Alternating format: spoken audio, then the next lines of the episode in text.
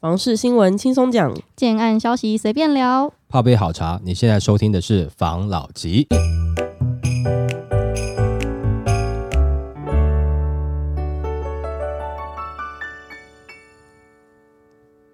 关心你的房事幸福，我是房老吉。我是大院子，我是茶汤会。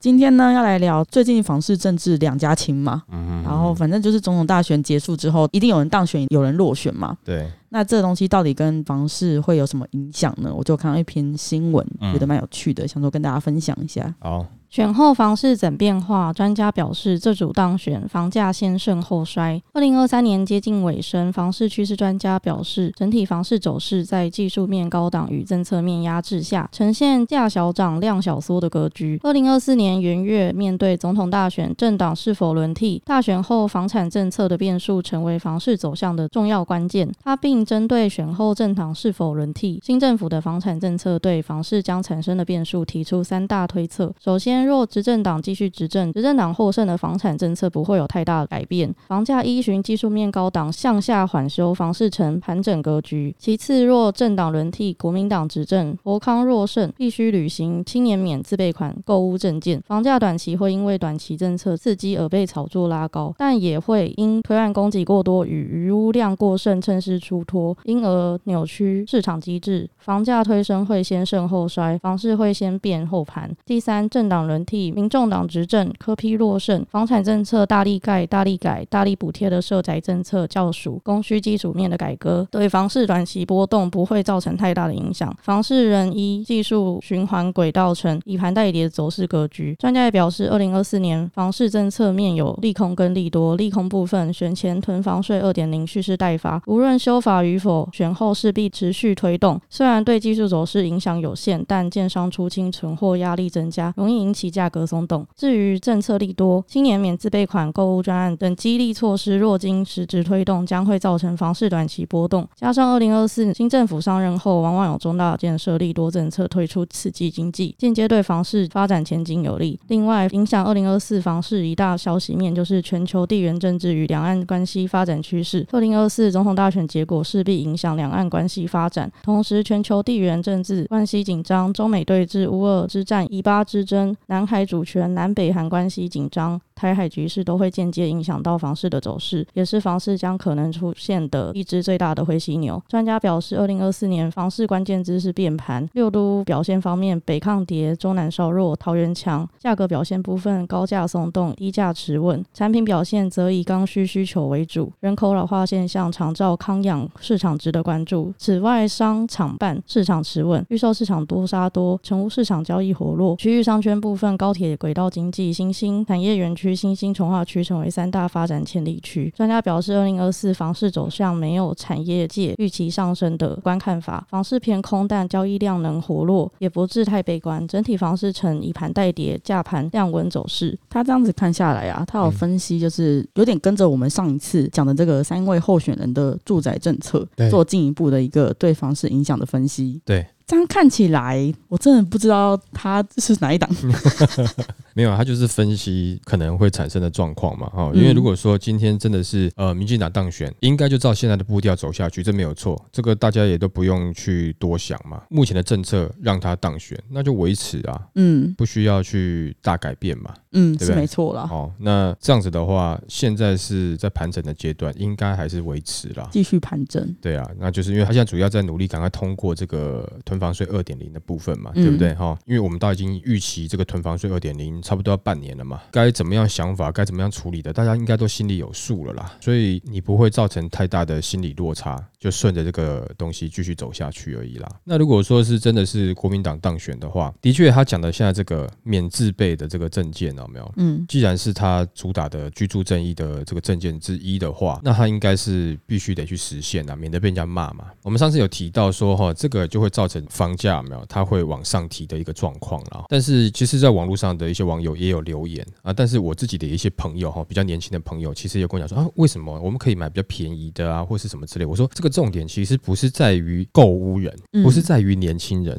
这个重点是在于建商，他就会把产品往一千五靠拢了。对，因为他觉得你这个金额是你可以负担的，没有压力的，政府会帮你的。对，没错。所以不是重点，不是说今天你的条件符不符合，是不是每个人都能够贷一千五出来？贷不出来的话，可能你连原本买房就离你还有一段距离啦，哈可。能你不是他的客户，对，那对于个人怎么样去争取这一千五百万去买房，这个其实不是这个法令下来以后有没有他要担心的点，要担心的是建商他就是把所有的平数有没有，就是可能稍微缩一下，就是小宅再小小宅，控制在一千五百万，可能中南部呢，它就是价格会慢慢往上提升，也是接近一千五，也就是说建商会把这个价格往一千五靠拢。嗯，哦，除非说我的案子有特别好、特别优势，可能我针对的不是首购族群的话，我有可能会高于一千五。那不然的话，我就尽量能够把这个产品控制在一千五百万就没问题啦。嗯我可以控制平数啊，我可以控制建材嘛，等等的。当然，这个在以北市来讲的话，就相对难度高一点点啦。可能以预售新案来讲，不太可能啦。但是中古屋是有机会的嘛，对不对？那你自己想看，如果我今天我是房东，那我知道人家要跟我买，他有一千五百万，那我当然就开在一千五百万啦。对啊，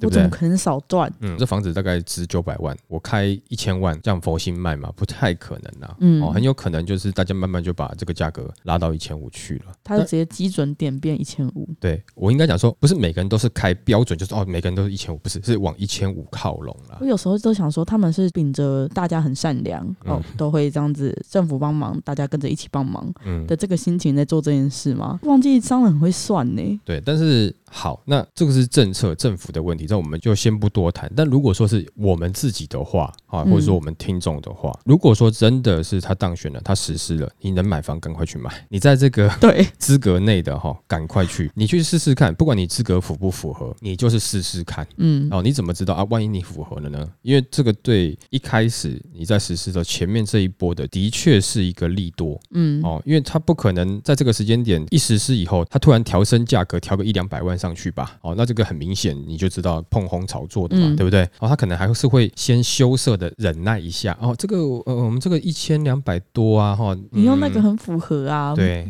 前面阶段都会是这样子。哎、他会跟你讲说，那你赶快买啊，可能后面会有很多客人来。这个时候讲的其实这个是真话，因为大家可能有一千五百万实力的人，有没有？就是说，呃，符合这个标准的人，我觉得他会有一定的量，倾巢而出。，对，所以你这个时候早点下去买就没有问题。嗯，那这样子的话，它也没有什么涨价的这个底气啦，因为人潮还没有冲过去嘛。但你晚了，人潮开始冲过去了，大家都去问的话，那这个价格就有可能会慢慢上去。嗯，那现在其实啊，蛮多地方它的总价其实在一千五百万是没问题的。我说讲北部了，哈，那中南部应该也会有啦，哈，可能一千五百万以下的会比北部更多一点。所以假设真的是这样子的话，那你一定是先冲进去嘛，只是说它会有闭锁期十年的问题，但你是自住嘛，嗯还是你是投资客，对不对？好，那你投资客对不对？你就不要在那边骂了嘛，那你自己会算，你自己会有自己的方法嘛，那甚至你会找人投嘛，或者是你的专业投资客刚满十八岁，高中准备毕业的子女们，你已经准备帮他买房了吗？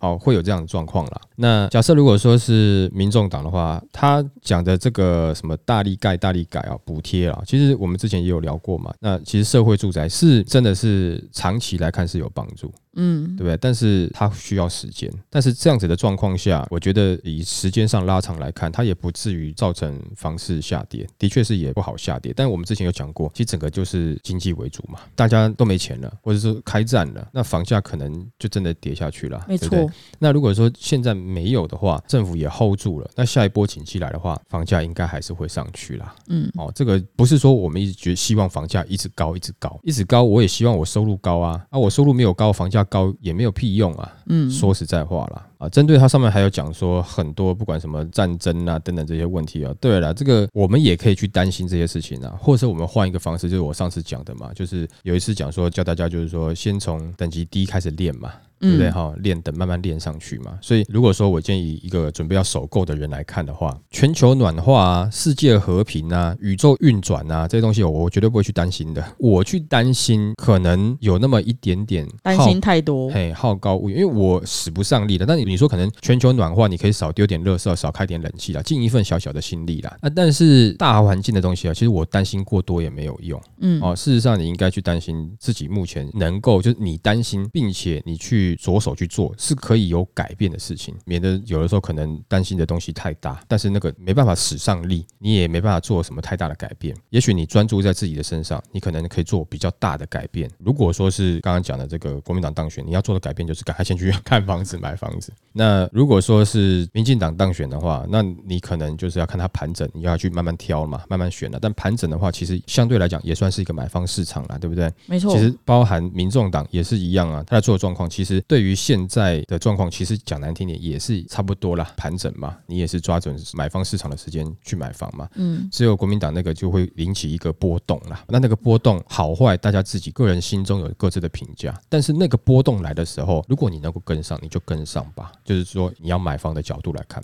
哦，世界大同这个事情我不去管，我只是管说，如果我能不能买房这件事情，哦，那这个也许是一个时间点。如果说你苦在自备款，那我觉得你应该把握这个机会。但这个东西公不公平，这就难讲了，对不对？有些人审核不会过，没有错。那审核不会过的这些人是什么呢？他是弱势，嗯，其实算是弱势。那他买一千五百万的房子，他能够缴一千五百万的房贷，他是弱势吗？他也不是弱势，哎，要弱势还有更弱势，哎，所以到底在帮助弱势这个点上。它的标准在哪里？嗯，怎么样才算弱势？那比弱势还弱势的就不管了吗？哦，所以这个难讲了。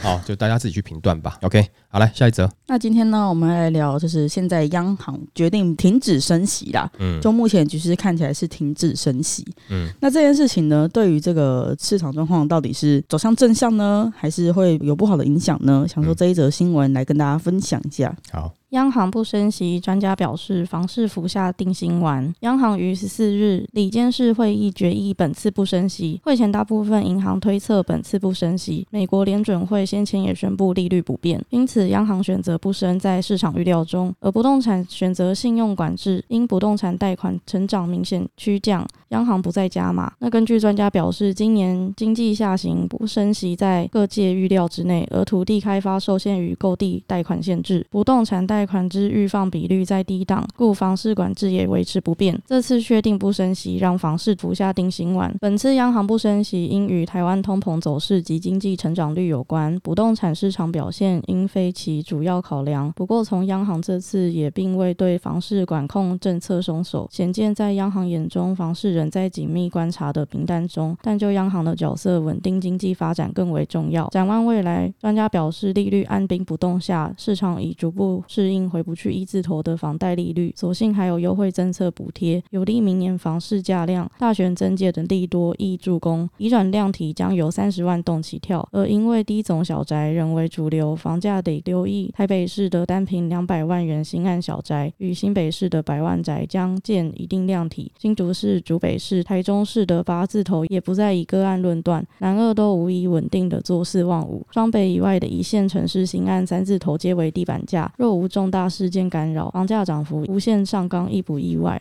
那他说央行停止升息，嗯，房价就准备是一直涨上涨上去了。看起来结论是这样子，嗯，台北新北房价高，这大家都知道了，嗯，新竹八字头将不是特例的，对，会是普遍性的八字头，八八八八八八八，嗯，然后南台湾是普遍性的做四望五，等于说普遍性的五字头，嗯，天哪，那这样是升息比较好。上一次不是有一则新闻在讲说升息才会带动房价上涨吗？嗯，所以照理来讲的话，那一则新闻如果说有人。认同的话，那也就是说，现在不升息，房价应该不会涨啊。那为什么现在那么多专家会认为说，现在不升息有可能造成明年房价会上涨呢？记不记得那则新闻？记得，升息是不是应该是房租上涨？升息房价会上涨？其实房租是会上涨，没有错。但房价会不会上涨哦？我觉得上次是不是讲过嘛？对不对？经济状况好，整体好，对，没有错啊。而且说这段时间，在今年的下半年，有没有？其实房市会热络起来，就是。新青安的问题啊，嗯，新青安不是还是一点七七吗？对啊，对不对？就很低啊。那从去年的下半年到今年的上半年，房市是冷的啊，对吧？记不记得那时候开始升息以后，房市是冷下去了。所以我还是比较能够接受说升息有没有会抑制这个房价啦。哦，因为你利息高，你要负担的成本高，大家就会多想一下了嘛，对不对？啊，如果说不是每一次卖出去都能够赚钱的话，买第二户的时候就会再多想一下要不要买。对啦，会抑制啦，哦，会抑制，就是说买的这个量，那借由这个量，它就会影响到房价涨不动了。会不会说跌？我不敢讲啦，但是涨的力道就比较弱一点点了嘛。那照理来讲是这样，这个是我比较能够认同的说法啦，也是我比较理解的方式啦。但上次有一则新闻，我那时候不是讲说，到底是不是洗地文的，我就不知道，怎么会说这个升息才是造成房价上涨的主因？应该是讲说你升级的过程中刚好遇到什么什么事情，然后这个是经济景气的问题造成房价上涨，应该不是说升息房价就涨啊。嗯，那你现在降息房价会降吗？我们有反推的嘛，你升息房价会涨，那你降息房价会不会降？不会，不会嘛，对不对哦？那现在其实央行是以不升息的状况，嗯，然后专家的认为是说，大家已经习惯了这个二出头的房贷利率了，习惯之后，那有可能明年觉得啊，这个房贷应该也不会降，嗯，哦，就维持在这边。那这样子的话，是不是大家就应该要进场？那进场之后，是不是就可能造成很多的小宅就飙升？那如果再加上各个政党，他可能不管当选择之后的一些政策，因为其实现在的政策感觉都是要让人民买得起房嘛，哦，好像这个是一个主轴啦，嗯，但租也是一个啦，但是感觉好像比较看重的就是这个买不买得起房啦。那其实，在这个点上，以买房来讲啊，现在好像比较有效的方法，也就是降低利率啊，拉长年限啊，嗯，啊，当然也有的说不用自备款啊，那还有宽限期。对，那因为其实很多人在讲说这个笨蛋有没有问题在房价，但我觉得政府不会是笨蛋。那如果我今天我要当选的话，我就是我一定要房价降，那我搞不好我就当选了。但是问题是你做不到啊。嗯，也就是说要让房价降这件事情很难做，所以他们也不是笨蛋，他们只是知道这个是不太可能做到的，除非是独裁的国家，对才有可能，要不然的话，你的经济会受到很大的影响。嗯，哦，那那个时候你说我房价打下来了，没有人民会感谢你，因为大家可能在饿肚子，对，都没办法吃东西，对，过不了生活。嗯，所以像这样的状况有没有，就变成是他们是知道的。哦，也不是真的是笨蛋，只是在他们的认知当中，要把房价打下来是真的有难度，所以他们现在能够提出的方法就是拉长年限啊，或者是说甚至讲说不要自备款啊，降低利率。你先看这个专家讲说，这个央行它不升息这件事情，会不会对于房市是有一点点帮助？包含明年选完以后。整个要活络经济的状况下，大家自己去推啦。哦，因为光是在今年的下半年，新青安的低利率就已经有一波买盘进场了，对吧？那如果明年也不升息，然后又要营造这个景气热络的状况，那大家觉得有没有可能？先不讲会不会涨，会不会有量开始回到市场去？我觉得有可能会有。个人感觉，那有量回到市场上去之后，各位对于建设公司这样子的了解，你觉得他们会不会开始在后面心痒痒，想要抬高价格卖？会不会？那我们这个提供一个你自己去想想看，他会不会嘛？我换个角度，如果今天我是建商的话，我会不会这么做了？这是有可能的。那再来就是不只是建商，以一般的售物人来讲，好了，我持有房子，我想要卖，那这样子的景气跟状况下，我会不会开始又有一点点心痒痒呢？有可能啦。之前你升息，我可能手上持有比较多间，我想到利息的压力，我会怕。再加上可能你囤房税又要来，那如果我是体质不好，我想体质好的，他就是一定想办法转嫁给你啦，对不对？体质不好的，那我会不会怕？对我有可能降价卖嘛？嗯。但是如果说你现在哎舒缓了，那我好像就没有这么急迫性要降价求售了嘛？嗯，对不对？不用担心它一直升，升到自己受不了。对，没错。所以这则新闻，如果说这个是确定，未来央行还是。维持这样的态度的话，那对于真的想要自住买房的购物人，这个就是一个讯号。如果说大势所趋是这样子，明年会慢慢热络的话，那你有可能真的要看着来了。嗯，哦，要不然的话，到后年的话，先不讲说有没有人炒作让房价涨，这个建造的成本，上次讲过嘛，包含 ESG 这些东西，绝对会让房子的建造成本上涨。先用合理上涨来带动后面的不合理炒作上涨，那是有可能的。所以，也许二零二四是一个不错的机会。嗯，好，也许自己大家看一看吧。好，好不好？OK，来下一则。这一集呢，我们要来讲的是囤房税二点零，前阵子是三读通过嘛？对。然后就有一个房地产的大佬，他就觉得这个囤房税二点零到底是在冲虾会，他就提出他的想法，想出来跟大家分享一下。好。一政府围堵式打房，房地产专家囤房税二点零是外行政策，羊毛出在羊身上是一定的道理。那专家表示，囤房税二点零将使租金、房价上升，政府打房根本外行，都是用围堵的方式，建议应改为疏导形式。至于明年市况，他认为供不应求的地区房价仍会上涨。有关十九号地法院三读囤房税二点零，专家直言会使成本增加，租金和房价上升，羊毛出在羊身上是一定的。道理，政府打房政策存有许多缺点，甚至与预期方向越走越远。那专家以历史典故举例，大禹的爸爸鲧治水是用围堵，而大禹治水则是透过疏导。他说，现在政府打房都透过围堵，根本就是外行的做法。且买房的需求还在，房价却越来越高，使年轻人买房成家变成一件相当困难的事，转而越买越外围。何谓疏导式房市住宅政策呢？专家说，要从供需的角度评估，像。是需求强劲的地区，政府可想办法透过扩大都市计划等方法增加供给。双北很多区域都是有地，但却没盖什么房子。专家表示，房市与总体经济联动性高，虽放眼全球，明年可能有些辛苦，但台湾得天独厚，在护国神山台积电的带领。此外，国内还有多个产专园区正在发展，经济仍往好的方向走。专家也说，只要是需求大于供给的地区，例如双北、新竹等地，加上通膨跟营建。成本高昂等因素，明年房价仍是上升格局。只有供过于求的地方，房子卖不掉，电商才有可能杀血本，使房价下跌。就像是中国的三四线城市。然后我看到另外一则新闻呐，嗯，他说，就是这个专家认为囤房税二点零会对房市造成的影响。他说，未来新建案市场将会只剩下超贵的预售屋以及又老又贵的中古屋可以买。关键是在囤房税二点零将建商往预售屋的市场推挤。那因为房子完工之后就要被扣二点零的囤房税嘛，对。超过两年以后，最高被扣四点八趴的囤房税。对，那建商为了要回避成屋被严重课税，所以会尽可能的推预售屋，等于去鼓励建商推预售屋啦。嗯，那为了避免被课重税，建商干脆就把房子慢慢盖、慢慢卖，卖的差不多再完工就好。对，契约会将会从五年起跳变成基本值，也就是大家买房的年限会被越拉越长。这有好有坏啦。如果你是本来就想要多一点时间，想自己存钱，或者是你要投资，你想多一点时间做操作的话，嗯，这样子是拉长年限，对你来说不是什么坏事。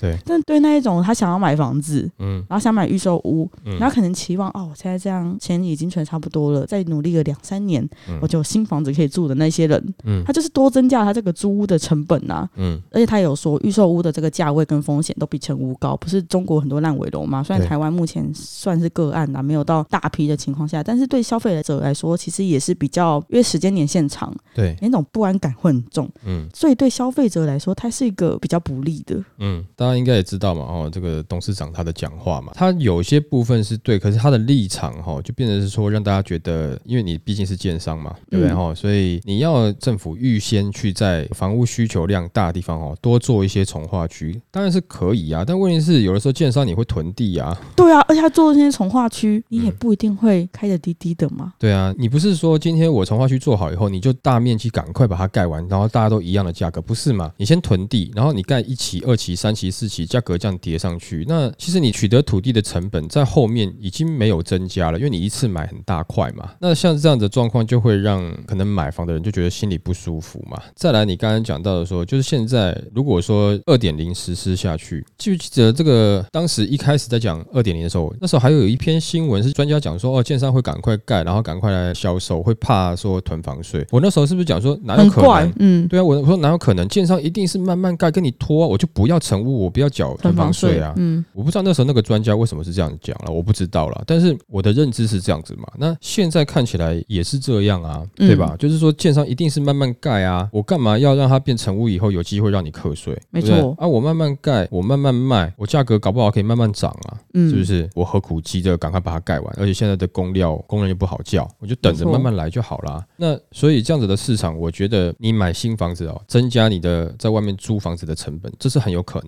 的。有的时候你要买这个新房子，是因为你一开始的自备款很辛苦，这样子的工程期你慢慢去缴。对你是有帮助的，你所以你选择预售屋，要不然另外一种就是比较有钱的人，他就先买预售屋，先站着了，懂吗？直接先卡位，对他就会变成市场比较这样两极啦。那变成预售屋以后，就是有钱人先买着放着的了，没错。等到时间到到市场上提供，那多数的人又会回到去买新城屋或中古屋嘛。嗯，那新城屋不管是房地合一税的问题，那很有可能会再拉长五年嘛。也就是说，你拿到的房子，就是说你想要后面在中古市场买的话，你可能就是房屋的屋龄会比较高一点。你要买新一点点的，可能就比较难啦。如果你真的很想要买新的房子，又不想等，那会造成另外一个状况，就是你的新城屋啊，价格又会上去。为什么呢？因为我今天我要卖你，可是我要缴那么高的税，我不想。但如果你真的很想要，不然的话，你多加一点点，反正我要缴税嘛，你让我达到我的利润嘛，我都觉得这个有可能是变成是转嫁的一个状况除非说大家都不要啊，都没有要买房。但如果说有要买房，